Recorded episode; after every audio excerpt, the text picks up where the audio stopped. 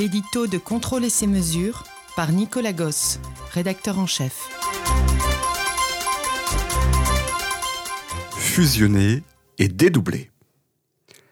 Et si on accédait à ces rêves, tous ensemble plutôt que désunis Ici et maintenant, plutôt qu'ailleurs et plus tard. Ces rêves de rassemblement et d'efficacité, l'industrie les a longuement nourris.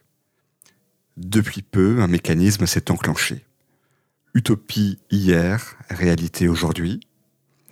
C'est en tout cas le pari de Global Industrie, un événement qui rassemble des salons jadis épars. Toute l'industrie se donne rendez-vous fin mars à Paris-Nord-Villepinte pour mettre sur pied la plus grande usine de France.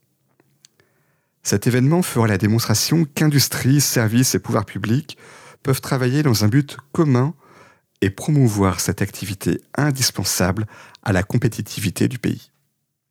C'est d'ailleurs ce message du président de la République que nous livrons dans notre dossier spécial.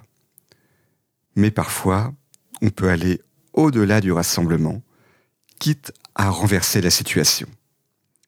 Si au lieu de fusionner, on dédoublait, absurde Bien au contraire.